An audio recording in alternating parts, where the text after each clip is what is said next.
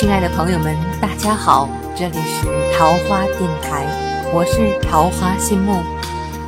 这两天呢，全世界的眼光都聚焦在我国的杭州，因为在昨天啊，二十个国家领导人齐聚了杭州，这也是中国作为东道主第一次举办了 G20 峰会，这是杭州的荣誉，是中国的荣誉。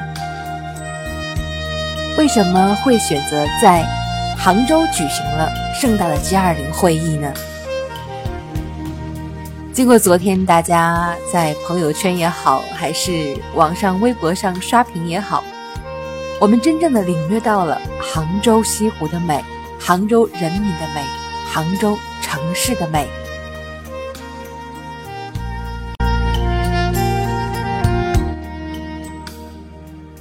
好，今天我们在节目中就细致的来谈一下，为什么会在杭州举办 G20 峰会呢？这背后又蕴含着到底是怎样的一个巨大能量呢？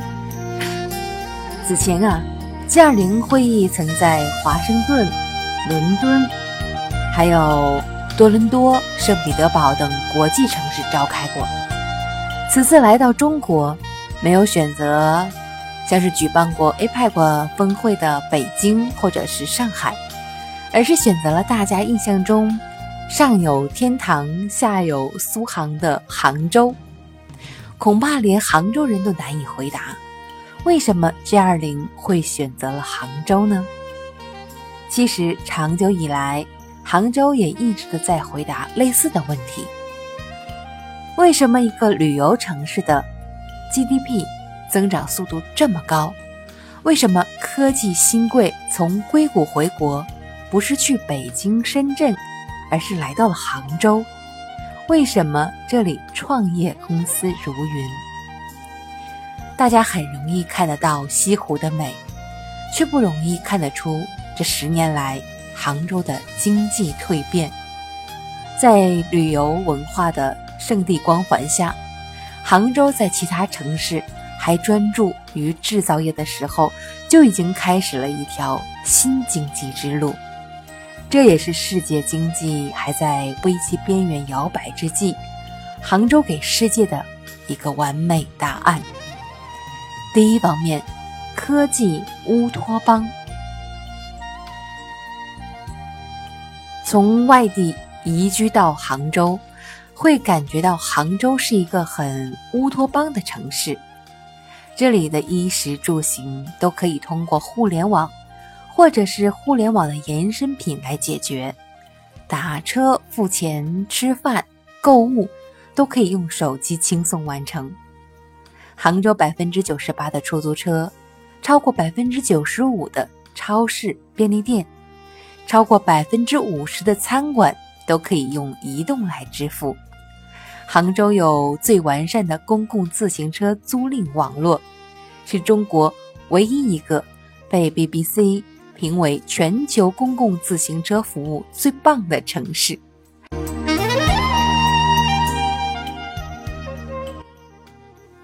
穿梭在杭州大街小巷的公共自行车，只需要用手机扫一扫。租车站点的二维码，就可以通过信用担保来租赁单车，完全不需要单独办卡，不需要提交审核材料，手机扫一扫就可以轻松租赁和归还单车了。从表面上看呢，这些好像是不过几个 app 或者是几个二维码，但这背后是整个信息产业的发展，是杭州。在这十年里建立的领先于世界的科技创新能力，一座城市能够将每一个有机体，无论是人还是物品，通过互联网的方式联系起来，是需要先进的信息产业做支撑的。这里的先进不是一个形容词，是一个定量，就像是图书馆里的藏书。如果不能把这些书都录入到一个系统里面，并且建立一个搜索系统的话，要找其中特定的一本书是很难的。它需要像一个大脑，在神经末端上储存着每一个有机体的信息，才能够随时的调用。真的是很厉害吧？第二大方面呢，是要把高科技做成一种公共服务。到过杭州的人啊，都知道西湖是开放的，不收门票，任你随意的撒欢儿。这和其他城市的体验很不一样。一般城市的著名景区呢，都是用高端的墙啊给锁住，收几十到数百的门票不等。而西湖的开放呢，也代表了一个城市的心态，把社会资源做成公共服务。促进民间经济繁荣。杭州的经济有多繁荣？数据上看呢，已经是全国第一位了。